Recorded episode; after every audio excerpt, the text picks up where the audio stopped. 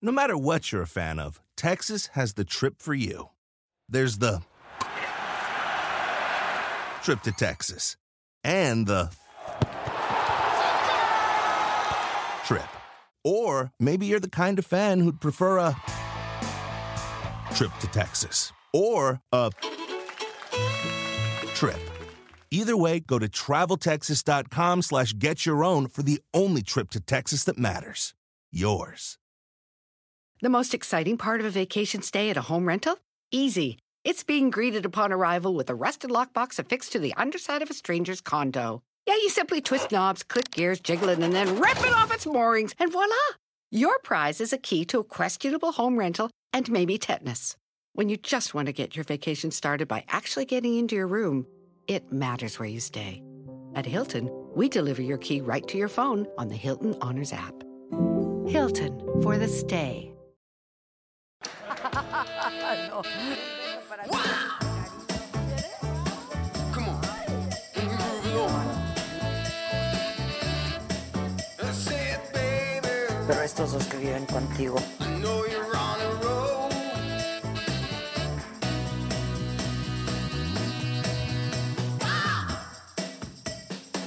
So thank you so much. I, I really appreciate it. I know in the middle of this crisis and uh, contingency that you give us some time to tell us uh, how are things doing over there. Um, so we seem to have a much worse situation than Mexico, unfortunately. Um, we've just passed a landmark, a very depressing landmark of 30,000 people dying from COVID, probably a lot more that we don't know about. So, so we're, um, we're mournful. Um, I think we know that we're through the surge and the peak of the epidemic, but things are still pretty busy in the hospital. Now we were just saying you've been. I mean, it's been a long way, and you've been you've been in Africa, and you've been um, in emergencies like Ebola, SARS, uh, and, and many others. What is different from COVID, Doctor? What would you say is so different about COVID? So, so the, the difference between SARS and MERS is um, so while they were more fatal, so uh, if you got them, you were more likely to die. They were less transmissible, so they, they were less infective and easier to control. And I think some of the lessons in particularly, you know, South Korea and in Asia about how they control that stood them in good stead in dealing with COVID 19. For Ebola, I mean, they're both RNA viruses from bats, uh, a lot of similarities actually. Um, but Ebola spreads very specifically. Um, you know, it's most infective after death. So when it happened in West Africa, it, it would sort of creep through the sort of weaknesses in society and explode in small areas, such as in healthcare centers or at funerals where people were touching bodies after death when it's most infected. COVID nineteen, the difference is that it's it's a wave. It's swept over, like influenza. It's swept over Mhm. society. It's been very difficult to um, get ahead of that curve. Now, uh, this uh, diary, this journal you're keeping, is it a newfound habit or, or COVID motivated it, Doctor? Right. So I, I did um, a series for the BBC when I did worked in Ebola a few years ago, and um, it- when when this came, I, I, I'm used to dealing with epidemics abroad. I never thought I'd have one in my own country, um, so it was a surprise. And like all epidemics, they come slowly and then they come very very quickly. Um, so you know we were just on you know we just weren't prepared for this one. Uh, but you could see it coming. Everybody could see the images of what was happening in, in Wuhan, um, and then in Italy and Spain, uh, and pretty scary images. So, so when that was happening, we were busy preparing in the hospital. And the BBC, who I've been working with, um, asked me to do a do a diary, and that's um, been what I'm doing. I've been doing a diary for um, BBC Radio and World Service, um, just just talking to um, my colleagues in the hospital, to patients who are suffering from COVID. Some have lived and some have died. And it's a very personal but intimate um, story about the tale of an epidemic as it sweeps across the country. It's your day by day, right? And I personally think it's very, very enriching. It's a it's a document. It's a scientific and historical document at the end. Thank you. I, it's a bit of social history, actually. I think. I think um, you know. I'm surprised no one else has done this, um, and, and, we see the media going into you know into hospitals, into ICU, but but actually the story is about how it's affected all of us, and this is a story about how it affects the hospital, from the cleaners through to the surgeons. So um, uh, all the personnel, all the personnel. everybody, yeah, and and everybody's got their stories, and you know it's almost Shakespearean actually. And you know it's like the tempest. It's like this thing coming, and how we react as a as a group, as a as a group of scared doctors and nurses and cleaners and healthcare staff, and and then how we get used to it, um, and how we all, you know, some of us fall sick and some of us don't, and um, some of our patients die and some of them don't. So. Writing it and um, sharing it with the public, has it been cathartic for you? Yeah, I was a bit ambivalent about doing it to start with um, because doing it when you're abroad, it feels much more dispassionate. You've got a bit of distance from what you're doing as yourself. So I'm almost an observer when I go to Africa.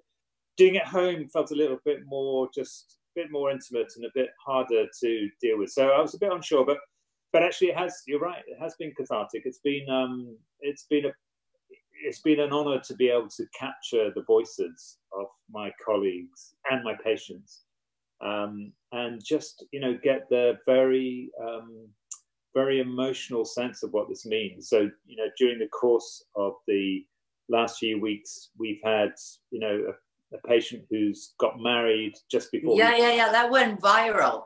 That's why we looked for you. That went viral. Yeah. yeah.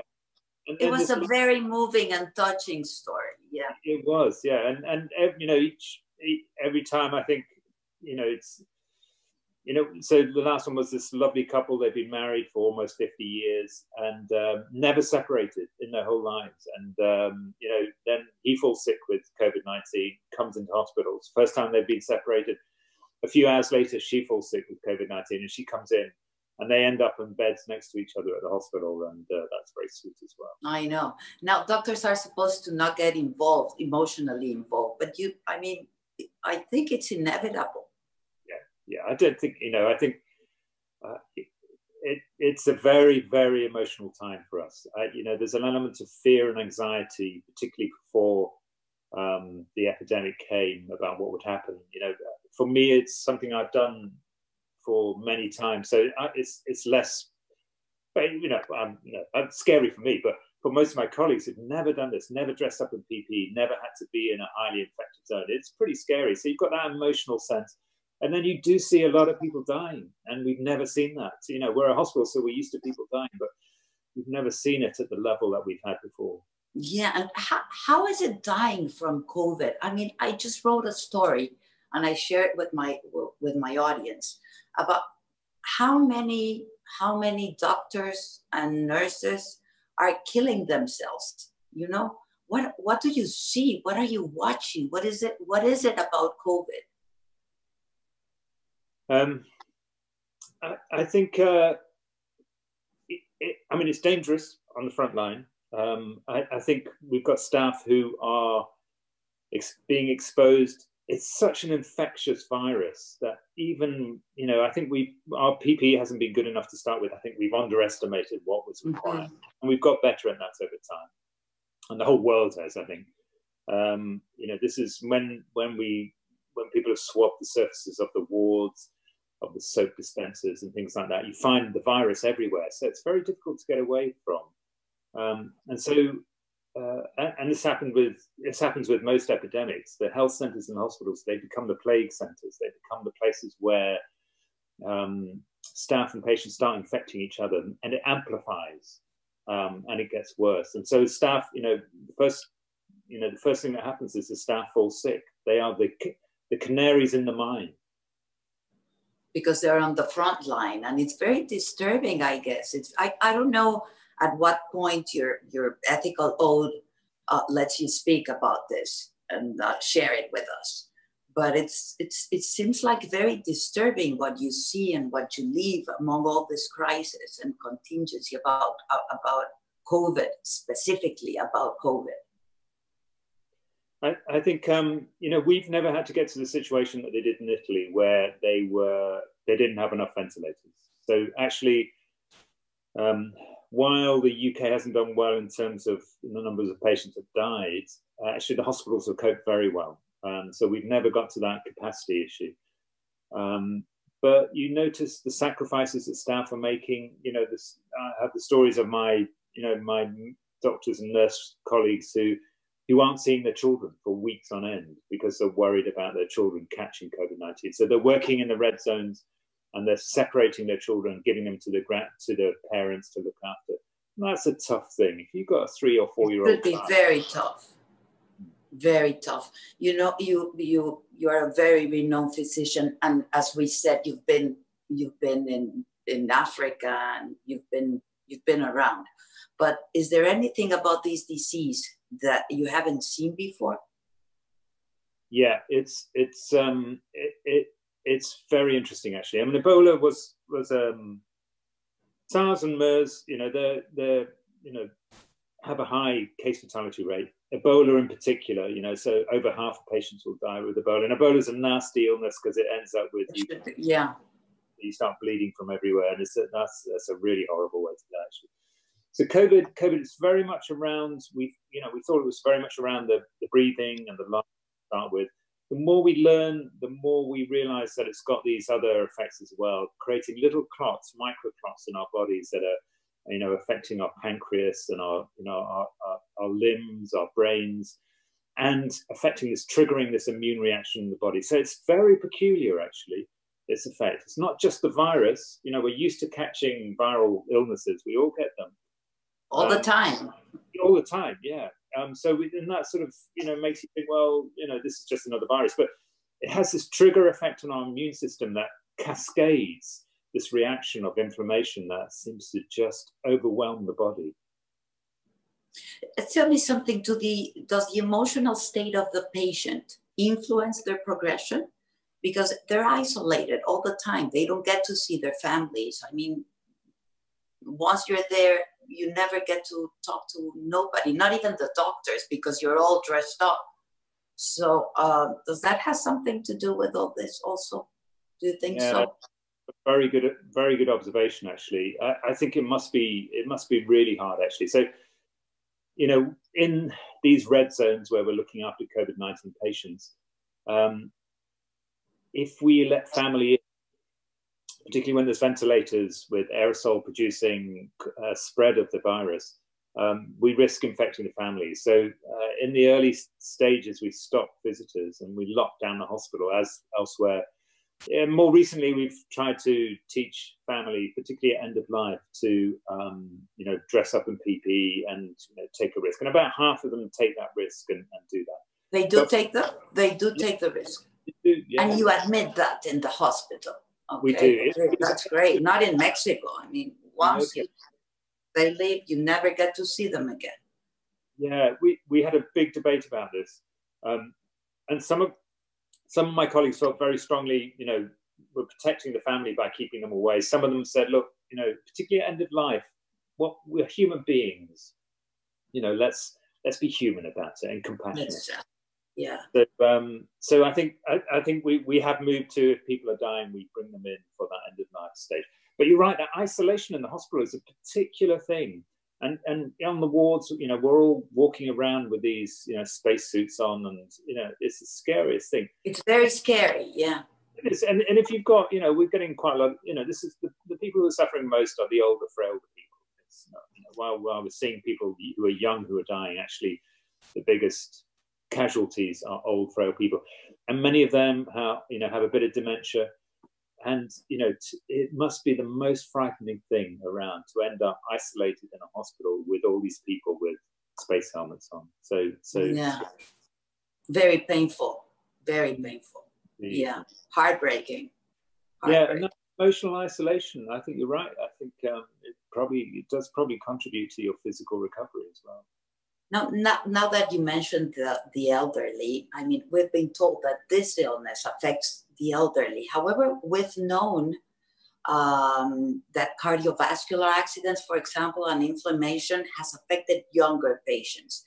Is, is that okay? What are your thoughts about that? Yeah, I think we're only really, you know, uh, one of the interesting things, we're learning a lot from China, we're learning a lot from South Korea, we're learning a lot from Italy and Spain. As it spreads through the world, each each country that gets it later is learning a little bit more from those who've been hit but that hit the hardest soonest. Um, and, and, and I think we're finding for the first time these unusual complications. So uh, my ENT colleagues are saying that they're seeing a lot of, so classically people are saying you lose your sense of smell with COVID-19. And it is a very interesting feature. It's not like when you've got a blocked nose, when you've got a cold, you lose your sense of smell. But this is this is something very specific. It's not you don't have a blocked nose, you actually lose your sense of smell. So it's a nerve damage thing. And we're starting to see patients with um, facial nerve palsies, um, with other sort of palsies as well. So it's affecting nerves, affecting our hearts. So we're seeing these patients who are recovered from the virus and then suddenly drop dead from you know what seems to be heart damage. Um, and I think over time we will see more of these long-term effects. Um, so yeah, what an odd virus. It's still very little what what you know about about, about COVID. I mean, the scientific community is still very little what you know about COVID. Every day I wake up and I learn more. It's not, you know, I, I did, you know, medicine, other diseases, you, you learn them and you deal with them. And that's it. You just get used to them. This one, it's it's just a rapid learning. Now, um, tell me one more thing. How do you think Great Britain entered to this thing on time um, because I think you were betting, I mean, Britain was betting on collective immunity, right? Yeah.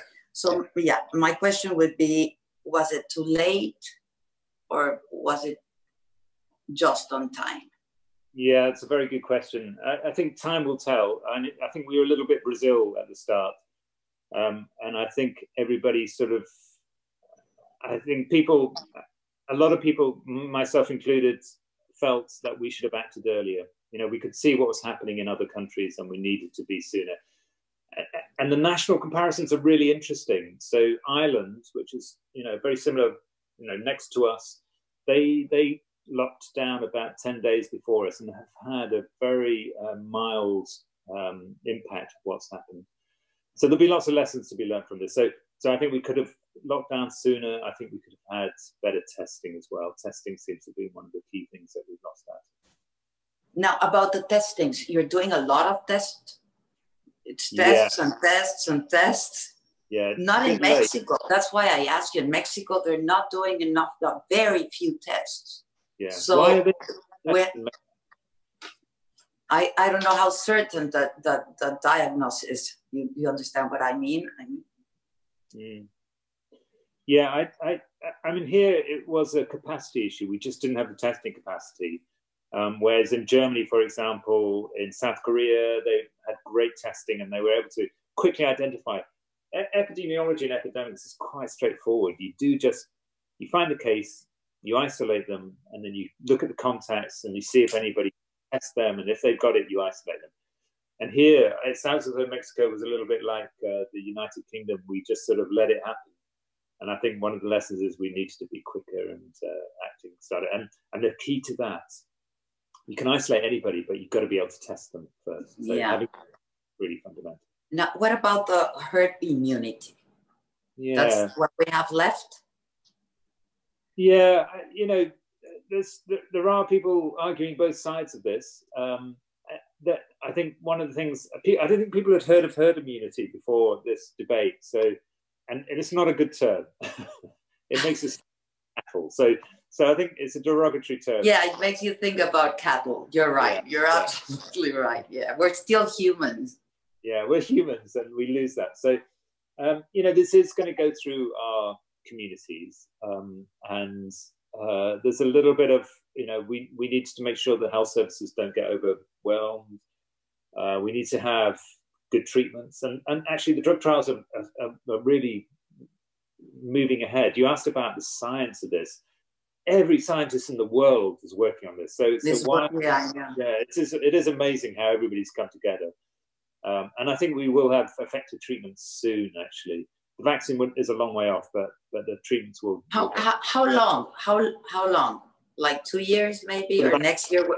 I, I think you know, I, you know, people are talking about the end of this year, and I think that's hugely. Optimistic. You don't see it, yeah. I- don't see it. So I think 18 months, and and I'd also be cautious about whether we can develop vaccines. So you know, like classically HIV, we haven't got a, a vaccine or malaria. So you know, it, it's it's not as easy as some of these vaccines, like small. And the, the treatment, the cure, you think it would, Yeah, would I- have this this year?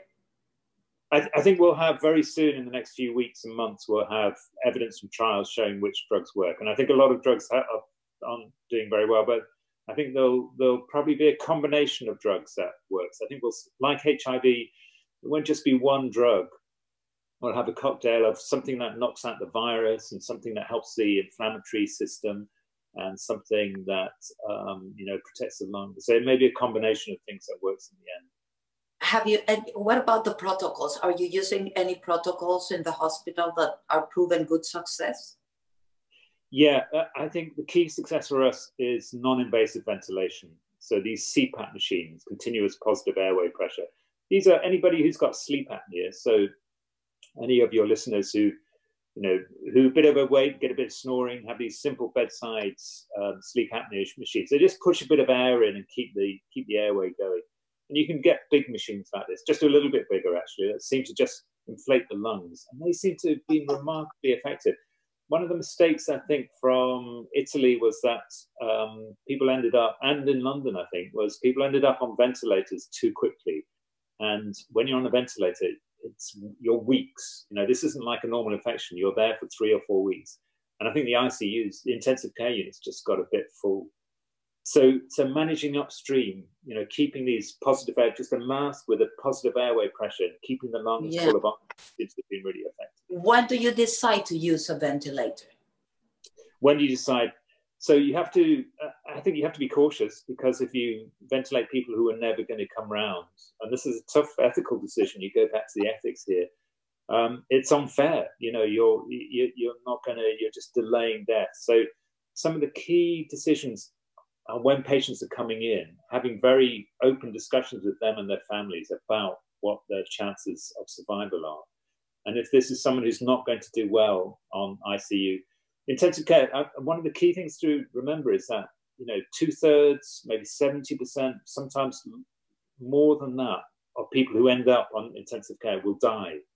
So this is not a place to go to. I think everybody thinks intensive care is that's the best place to be but actually it's probably the hardest place to be so if we can manage people before then it's better Now, um, there's so there's also it's also been controversy, at least in Mexico, in my country, about the use or no about ma- of masks. What what what are your thoughts on that? I mean, yeah i'm i'm um uh, can it be worse? no, I, there, there's a little bit of evidence that they may they may help. I, I sort of feel a bit sad, actually. I, I think um, I think there's there's something in the face and the smile that we're, we're talking to each other. There's something in the face and the smile that is so important to our communication. And I I find it a bit depressing that we have a future where we're all walking around with masks on. And I'm sure there may be a very small benefit, but um, But even now and during the crisis, what are your thoughts? I mean, shall we use them? So, so I think the evidence is probably so if if you've got COVID, it stops it being spread. So it doesn't Exactly. protect. So it's a slightly tricky thing. Um, but so for and that makes it harder. So people will say you're selfish if you're not wearing it. Um, but um, I think there's something about keeping social distance and not having to wear them would be my preference. That that's the doesn't help. best thing, right? Yeah. yeah, that's the best. Yeah, that's the best thing. Which has been the, the most brutal or touching story yet in the hospital, John?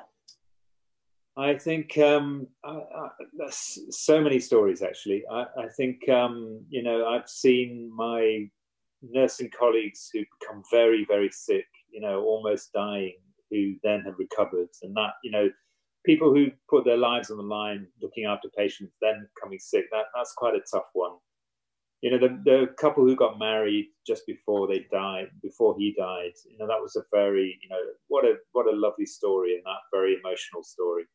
Um, you know, the the couple who've been married for 50 years, it couldn't be sweeter actually. I mean, she's come back into hospital unfortunately, but uh, she's she's doing okay. So she's um, doing good. She's okay. Yeah. She's doing. So, oh, great. Yeah, yeah. And then, um, you know, we've just, uh, I just, you know, one of the ones coming up on the program next week is this 50 uh, year old guy who's who really really came close to death four weeks on a ventilator and uh, he's just uh, you know he's just he's got he's got his zest his uh, joie de vivre back again and uh, it's great listening to somebody who who who can't remember anything about being ventilated woke up and suddenly he's in an intensive care unit and he's he thinks he's getting paranoid. He, he, just talks about being paranoid, thinking that everybody was trying to kill him. And you can imagine that to suddenly wake up in an intensive care unit. Of course, yeah. Do you think change, things will change for doctors after COVID? Yeah, I think where this is part of the problem is that we think it's going to come and go, and it's not. It's going to stay with us, and we have to adapt our hospitals to be, you know, it's going to be with us for a long time so we're planning how do we, you know, what happens? Do we have hospital lifts anymore? You know, can people go up in lifts? Or how do you how do you have a one way system around the hospitals to stop people um, talking to each other? Um, do do we can you keep a green zone and a red zone? Patients coming into the green zone, inevitably some of them have COVID nineteen, and so they then infect other people. So it's it's a conundrum. Now you've been in countries with a very poor health system and that makes a difference and it's it's again it's very painful yeah yeah i, I think uh, you know africa has in that's the difference between life and death yeah yeah yeah and and place countries where you know death is a much more common experience uh, and i think in mexico and in europe we're you know we're not so used to it it's not an everyday occurrence whereas in african countries it still is you know, children dying and parents dying. So, so I think there's a much more, uh, people, but it, I, I'm not sure if that particularly helps actually. But the African, the health systems in a lot of African countries are pretty poor, and that's why they're particularly risky in terms of the spread of the disease. But so far, they, they seem to have done okay, actually. I mean, South Africa seems to have been remarkably effective. To be doing okay. Are, yeah. Have you ever been scared of getting sick, John? Yeah, I I um I was scared. I when I came back from Sierra Leone uh, uh, a day after I came back, um, a couple of days after, I started getting a fever, and one of my colleagues um, who came back with me uh, got Ebola, and she was very very sick, and I was I was scared then. This time, I I, I think um, you, you know the, the the mortality from COVID nineteen is around 1%. And, you know, for my age group, it's much less than that. You know, if you're over 85, it's much higher, it's 15%. For me, it's, it's less. So, so it's not, I, I don't know if I was so scared about it, um, but I was nervous about it. Um, and particularly when you see the people around you um, just falling sick, you know, your, doc, your medical and nursing colleagues, you, you think, well, is it going to be me next? Yeah, it's very scary, very scary what does your we were talking about i i um i don't want to be intrusive in your personal life but we were talking about your wife that she does yeah. that she speaks spanish what what's her profession? Is she also so she, she's uh, she's a doctor as well. She's a oh, neurologist she's a... so she but she also she has gone back. I mean one of the things is that our specialist doctors have gone back to being junior doctors. So she's done that. She's um she's a very highly specialist multiple sclerosis sclerosis doctor. And she's gone back to doing being a junior doctor and just looking after COVID patients in the ward. So, and, and you have children, and we have children. Yeah, yeah. So they're all grown up, one of them has come back to live with us during this, and the other two seem to be doing okay. So. Yeah, because we were talking about family, and you're always scared about, you know, like risky with your family. It's very risky. yeah, yeah. I think um, I, I, probably the same. You know, uh, in Italy and in uh, Spain, in Mexico to some extent. In the city where I work, which is very multi-ethnic, we have a lot of uh, multi-generational houses. So parents living with children, living with grandparents, um, and that's a particularly risky thing. So for yeah. us, with our children who are in their twenties, that's fine. That's not not your case, yeah. But for grandparents, that's a risky thing. So that that's the worry. John, keep safe. Thank you so much. I really appreciate it. Now, is there any way we can watch what you're doing and the, the journals? The, is there any way we can have access to that and uh, uh, share yeah. it with the with the, with this part of the world? it's on the BBC World Service. I can see. Uh, shall I see if I can send you some links to that? Would that help? Would you be able to? Oh yeah, up? great. That would be great. Okay. So we can share it with the audience. That would love, be great. It would be. I'd, I'd, love love to be able to. Um, yeah. So well, I will, thank I will you so so much, John. Thank you so much. Keep safe. Thank you very much. Take okay. care. Bye. Bye. Bye.